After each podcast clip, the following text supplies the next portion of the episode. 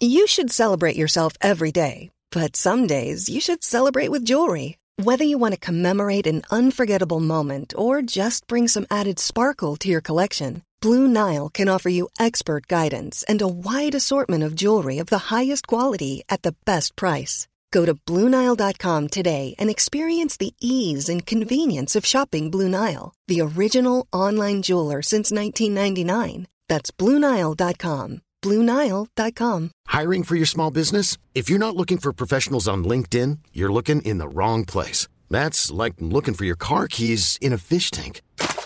LinkedIn helps you hire professionals you can't find anywhere else, even those who aren't actively searching for a new job but might be open to the perfect role. In a given month, over 70% of LinkedIn users don't even visit other leading job sites. So start looking in the right place. With LinkedIn, you can hire professionals like a professional. Post your free job on linkedin.com slash achieve today.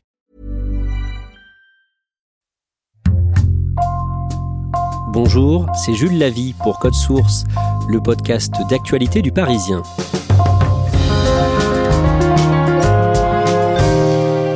Joseph Westman est un rescapé de la Shoah, le génocide du peuple juif perpétré par l'Allemagne nazie pendant la Seconde Guerre mondiale.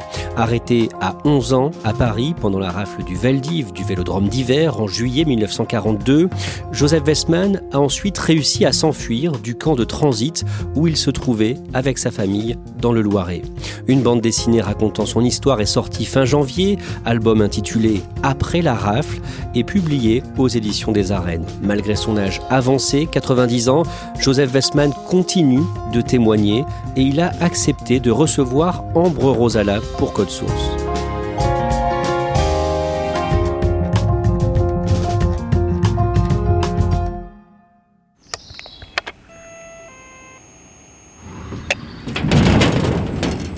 Bonjour Joseph Westman habite dans une belle maison au Mans, dans la Sarthe. Il m'accueille chaleureusement et je découvre un homme très en forme pour son âge.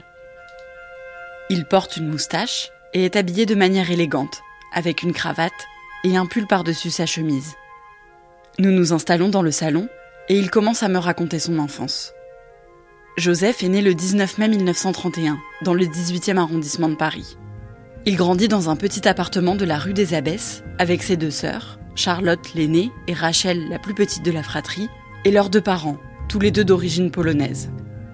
Enfant, Joseph est un petit garçon très gentil, mais au caractère déjà bien trempé. Je ne supportais pas l'injustice. Par exemple, je me rappelle, il y a un jour, on m'a disputé dans ma maison, chez moi, peut-être que j'ai reçu une claque, j'en sais rien, peut-être une claque, peut-être un coup de martinet, que je ne méritais pas, j'ai fugué. Je suis parti. Je quitte cette maison où l'injustice existe, et je suis parti vers Clichy. Donc déjà une certaine euh, révolte, certaine indépendance. Cette fugue n'est que temporaire, et Joseph rentre rapidement chez lui.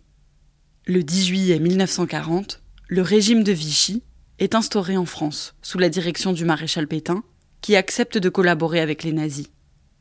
En octobre, les Juifs sont dotés d'un statut particulier et sont recensés. Et petit à petit, leur liberté se restreigne. Ils ne peuvent plus exercer certaines professions, dans la fonction publique ou l'armée par exemple. Ils n'ont plus le droit de faire leurs courses avant 18 heures, ni de sortir de chez eux après 20 heures. Et ils n'ont plus accès à certains lieux publics, comme les parcs, les cafés ou encore les bibliothèques.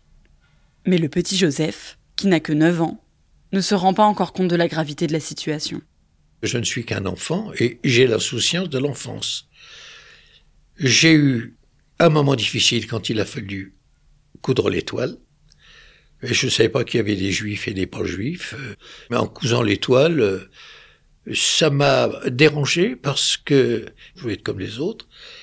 Et tout d'un coup, je n'étais plus comme les autres. Et je sentais que l'étoile me montrait du doigt comme ça. Ça me dérangeait beaucoup. Les 16 et 17 juillet 1942, l'État français organise l'arrestation de tous les juifs d'origine étrangère. Joseph a 11 ans et il est chez lui avec ses parents et ses deux sœurs. Et il était midi environ, on frappe à la porte. Maman, elle me dit, euh, Joseph, va ouvrir, je vais ouvrir. Police, Madame Westman, oui.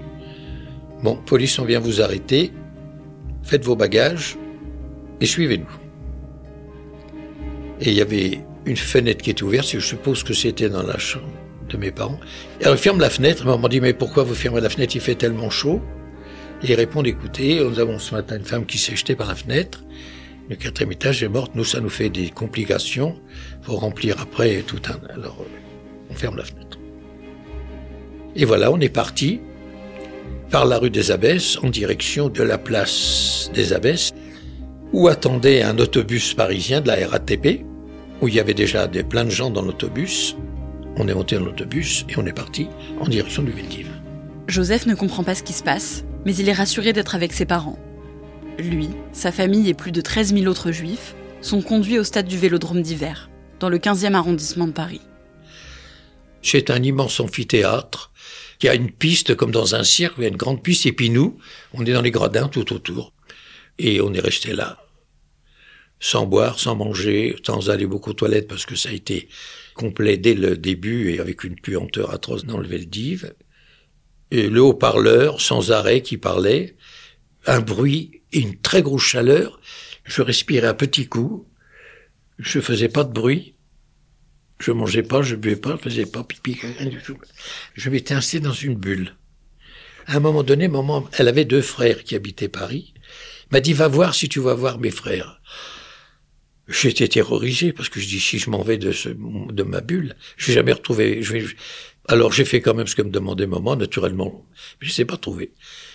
Je suis retourné dans ma bulle et je suis resté comme ça. Joseph voit une femme se jeter du haut des gradins. Elle meurt sur le coup et son corps n'est pas évacué. Cinq jours après la rafle, tout le monde doit partir en autocar vers la gare d'Austerlitz. Puis ils sont entassés dans des trains, plus de 200 personnes par wagon. Ils roulent plusieurs heures et s'arrêtent dans le Loiret, à une centaine de kilomètres de Paris. Ils traversent à pied un village désert et arrivent au camp de Beaune-la-Rolande. C'est grand, c'est des baraquements. Il y a des baraquements pour tout. Le baraquement qui faisait euh, réfectoire, le baraquement qui faisait infirmerie, le baraquement qui faisait la salle des fouilles. Et puis là, on assigne à... Alors, il y a les baraques pour les hommes, il y a les baraques pour les femmes. Les enfants vont avec les femmes et papa a dû se débrouiller pour que je reste avec lui. On nous attribue... Alors, ce sont des, des lits superposés. Moi, étant le plus jeune avec mes petites pattes, j'étais en haut. J'étais bien content d'ailleurs. J'avais plus d'air. Et puis voilà, euh, tout le monde s'installe, tant bien que mal, dans des paillasses qui n'étaient pas très propres. Plusieurs milliers de personnes vivent sur le camp, dans des conditions déplorables. Pour se laver, il n'y a qu'un tuyau long d'une trentaine de mètres, avec des trous dedans, où tout le monde fait sa toilette en même temps, dans le même baraquement. Et pour faire ses besoins, c'était un peu pareil. Il y avait une planche avec des trous. Et on se mettait au-dessus du trou, devant tout le monde, et tout le monde faisait ça devant tout le monde. Voilà. Vous aviez 30 personnes d'alignées, comme ça, et pas de papier. Et il y avait qu'un repas par jour, c'était le midi. Ça comportait un morceau de pain et une espèce de bouillie qui était faite de haricots secs, impropres à la consommation, ils étaient charançonnés. Le charançon, c'est ce que c'est, c'est une petite bête, c'est un verre qui se met dans le haricot, et c'est ça qu'on mangeait le midi. Tous les midis, c'était une espèce de bouillie de haricots charançonnés. Sur le camp, les journées sont longues. Joseph a quelques corvées à faire, comme vider les toilettes ou déplacer des briques d'un endroit à un autre. Le reste du temps, il observe les adultes et l'ambiance pesante qui règne sur le camp. Je vois des groupes d'hommes graves qui parlent entre eux. J'entends des bribes. Quelquefois, je tiens la main au papa, j'écoute. Qu'est-ce qu'on va faire de nous? Où est-ce qu'on va aller? Ben moi, j'ai entendu dire qu'on renvoie les gens dans leur pays d'origine. Toi, t'es d'origine russe, tu vas repartir en Russie. Moi, je suis hongrois, on va repartir en Hongrie, etc., etc. Voilà. Et, et, en ce qui concerne moi, ma vie de gosse, eh ben, il y avait d'autres gosses. Nous, on jouait. Euh, relativement insouciants. Affamés, parce qu'il n'y a pas grand-chose à bouffer, évidemment.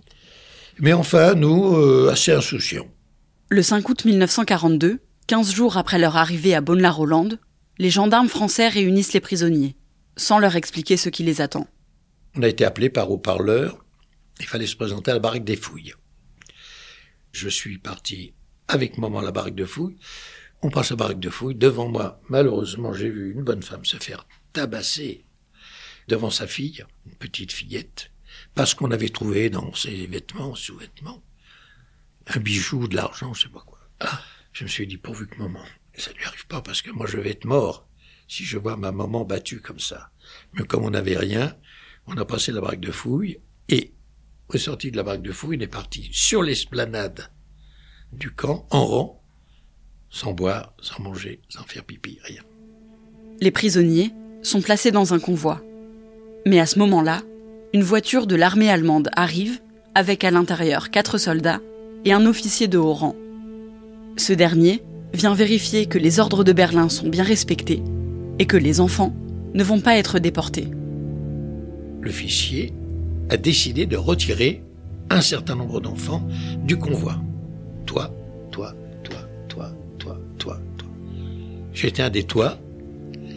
Vous retournez dans votre baraquement et vous rejoindrez vos parents la semaine prochaine. Et là, il y a eu des scènes difficiles où on arrachait les parents aux enfants dans des conditions épouvantables, où les mères se jetaient par terre en hurlant, où les enfants hurlaient, où ça a été assez apocalyptique. C'était tellement triste, c'était tellement horrible, c'était tellement... Je devais déjà être un peu malheureux, mais alors là, si vous voulez, c'était le catalyseur. Et j'ai décidé, ce jour même, je vais foutre le camp. Quelques centaines d'enfants sont retirés du convoi et doivent rester sur le camp. Joseph n'a pas le temps de dire au revoir à ses parents et à ses sœurs. Immédiatement, il se met en tête de trouver quelqu'un avec qui s'enfuir. Il fait le tour des enfants sur le camp, mais personne n'accepte. Le lendemain, un petit garçon vient le voir. Il y avait un petit morveux de mon âge, qui s'appelait Joseph d'ailleurs, qui voulait, paraît-il, s'évader. Alors, euh, Bon, bah, salut, salut. Moi, c'est Joseph Westman. Moi, c'est Joseph Kogan. On est allé pisser. Puis, on, bon, bah, comment, qu'est-ce qu'on fait alors? Comment on s'évade? Ben, on y va. Tout autour du camp, il y a des fils barbelés, emmêlés sur une dizaine de mètres de profondeur.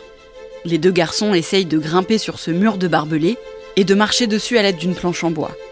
Mais un gendarme les aperçoit rapidement et ils partent en courant sans se faire attraper.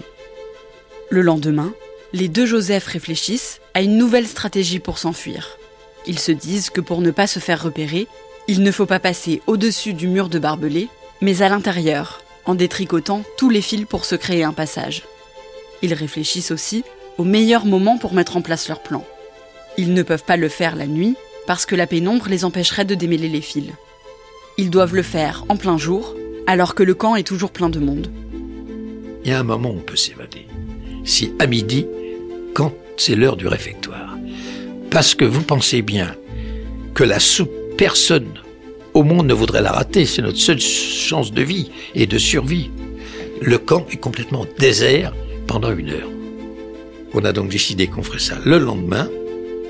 On a mis double chemise, double pantalon parce qu'on se doutait que les barbelés allaient nous déchirer les vêtements. Et à midi, on dérentrait les barbelés. On y a passé la journée à détricoter tout ça. Arrivé au milieu, on a dit bon, euh, c'est pas possible, on peut pas continuer. On... Joe, il était épuisé, euh, moi aussi, parce que même si j'étais derrière, c'était difficile quand même, on abandonne. Et puis après ce moment de découragement, on a dit qu'on continue qu'on revienne. Ça va être aussi dur, alors on continue, on est allé jusqu'au bout. Et enfin, on est arrivé de l'autre côté. Il fait nuit quand les deux Joseph sortent du mur de barbelés. Ils se mettent à courir aussi vite que possible et décident de s'arrêter se reposer dans une forêt quand le jour se lève. Les deux garçons reprennent la route à la nuit tombée et parcourent près de 25 km. Par chance, l'ami de Joseph Westman, Joseph Kogan, connaissait un peu la région. Il avait été en vacances dans cette région-là avant la guerre, qu'il connaissait un peu. Et quand il a vu Loris, on est arrivé à Loris, qui est un chef-lieu de canton, ah ben il a dit je sais où on est, on est à Loris, et je sais qu'à Loris il y a un autocar qui va à Montargis, et à Montargis je sais qu'il y a un train qui va à Paris, car nous évidemment on, retourne à Paris. Et on ne pouvait plus coucher dehors là. On a dit bah on va demander l'hospitalité. Chacun notre tour, on a tiré des sonnettes et Personne n'a voulu nous accepter. C'était le, c'était le soir déjà. Personne n'a voulu nous accepter. Puis enfin, on a quand même fini par trouver une brave femme qui nous a dit, ben oui, mes enfants, bien sûr, moi je vais vous coucher. Elle nous a pris par la main et elle nous a conduits à la gendarmerie. Les gendarmes, nos pires ennemis.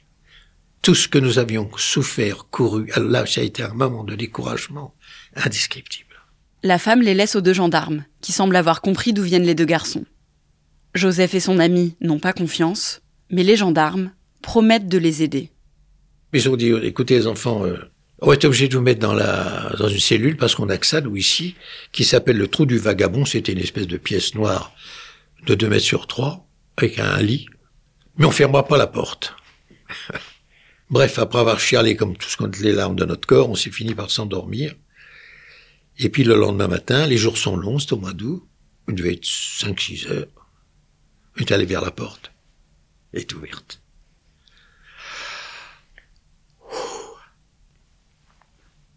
Alors on est allé sur la place où arrivait l'autobus. Ah, on a vu sur la place les deux gendarmes, un petit site comme ça. Et puis quand on a voulu monter à l'autobus, le chauffeur a dit, écoutez, je peux pas vous prendre parce que mon autobus est plein, mais il y en a un autre qui arrive derrière, je sais qu'il y a de la place. Et là, les gendarmes sont arrivés, ils ont dit au chauffeur, tu fais sortir deux personnes et tu prends les deux gosses, ils sont pressés. Ça, c'était une très belle page qui m'émeut toujours. Les deux Joseph arrivent à Montargis et prennent le train pour Paris. Là-bas, ils se séparent. Joseph Kogan part retrouver de la famille lointaine et Joseph Wessman retourne dans son quartier des Abbesses. Il trouve refuge chez un commerçant, puis il est placé en orphelinat avant qu'on lui trouve une place dans un foyer dans la Sarthe. Le 6 juin 1944, les troupes américaines débarquent en France pour libérer le pays de l'occupation. Joseph a 13 ans et ne sait pas ce que sont devenus ses parents et ses sœurs. Après ça, il est adopté par Odette et Maurice, un couple de vendeurs de meubles au Mans. Joseph retourne à l'école et il commence à comprendre que des millions de juifs ont été exterminés. Mais il refuse de croire que ses parents et ses sœurs sont morts. Il part faire son service militaire à 20 ans et en revenant, en voyant les images de camps d'extermination se multiplier, il comprend qu'il ne reverra plus sa famille. Après Bonne-la-Rolande, ses parents et ses sœurs ont été emmenés à Auschwitz, où ils ont été tués. Quand il a 26 ans, Joseph reprend le magasin de meubles d'Odette et Maurice et en fait un commerce florissant. Il rencontre la sœur d'une cliente, Francine, avec qui il se marie et il a trois enfants. En 1965, Joseph a 34 ans. Il est en voyage à Paris pour assister à une foire pour les commerçants de meubles. Il est hébergé chez un ami, Lucien, et n'a plus eu de nouvelles de Joseph Kogan depuis leur évasion 23 ans plus tôt. J'étais rentré de la foire, le téléphone sonne, mon ami décroche, et le monsieur dit euh, Est-ce que vous avez chez vous quelqu'un qui s'appelle Joseph Westman? Alors mon ami Lucien dit, ah ben oui, tiens, tenez, il vient d'arriver. Mon ami me dit, euh, écoute, je sais pas, un drôle de mec, là, je te le passe, euh, il veut te parler. Joseph Westman, oui. Il dit, voilà, je viens vous parler, je viens vous parler de quelqu'un que vous devez connaître, qui s'appelle Joseph Cogan. J'ai dit à mon Lucien, donne-moi une chaise. Et il me dit, voilà, je suis un parent de Joe Cogan. Joe Cogan est vivant. Il habite aux États-Unis. Il m'a raconté toute votre histoire. Il m'a dit, débrouille-toi comme tu veux. S'il existe encore, c'est pas sûr. Débrouille-toi, retrouve-le. Et donc, Joe Cogan était vivant. Je n'avais jamais été aux États-Unis et voyez, la chose est bizarre, j'avais dans ma poche un billet pour les États-Unis. Parce que l'organisation de laquelle je faisais partie de Meubles, là, organisait une, grande réunion à Chicago. Alors, je oubliais d'aller à Chicago. je suis resté à New York avec Joe. Voilà. On s'est retrouvé à l'aéroport de New York et bah, tout d'un coup, je l'ai vu. J'étais en hauteur, j'ai plongé et j'ai dit c'est lui. Et c'était un sacré moment, c'est sûr que c'est difficile à imaginer une telle intensité d'émotion. Après leur retrouvaille, les deux Joseph décident de se revoir à nouveau, en France cette fois-ci.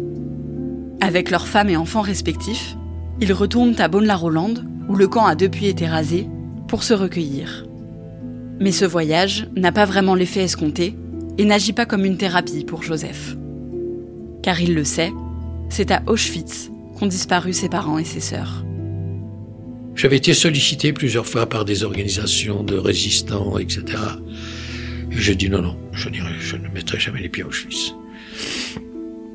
Et puis, euh, j'ai retrouvé un cousin qui était polonais, le fils du frère de mon père, un cousin germain, il est venu en France.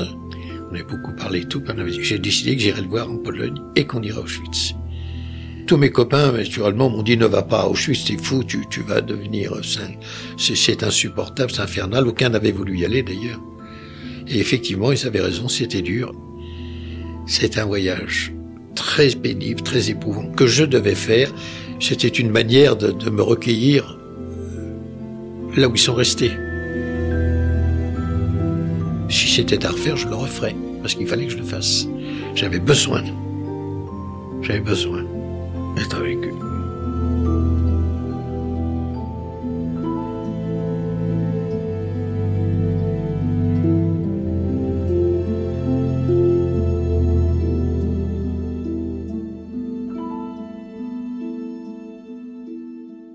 Une bande dessinée racontant l'histoire de Joseph Westman vient d'être publiée ce mois de janvier. Ça s'appelle Après la rafle.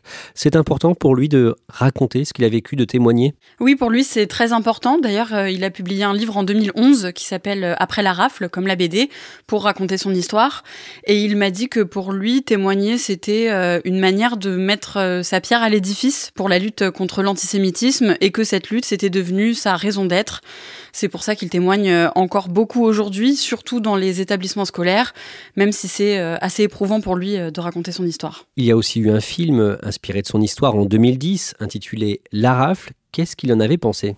Alors, il m'a dit qu'il trouvait que c'était plutôt fidèle à son histoire. Euh, il m'a quand même dit qu'il y avait quelques inexactitudes. Par exemple, le moment où Joseph et sa famille sortent du train et traversent un village euh, avec euh, les autres déportés pour aller au camp de Bonne-la-Rolande.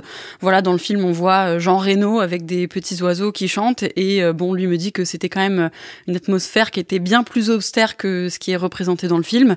Mais voilà, ça reste quand même globalement fidèle. Et surtout, il trouve que c'est très important qu'on continue de parler de la Shoah. Et le film y contribue largement. Joseph Kogan, avec qui euh, il s'est évadé euh, de ce camp, est mort aujourd'hui. Quelle relation ils ont eu Alors en fait, à partir du moment où ils se sont retrouvés en 1965, euh, les deux Joseph sont restés en contact pendant très longtemps, jusqu'à la mort de Joseph Kogan. Ils se voyaient autant que possible, même si c'était un petit peu difficile, comme Joseph Kogan vivait aux États-Unis, mais ils se donnaient voilà régulièrement des nouvelles, et c'était devenu un peu comme des frères. Merci Ambre Rosala, je redonne la référence de la bande dessinée qui raconte l'histoire de Joseph Westman après la rafle aux éditions Les Arènes.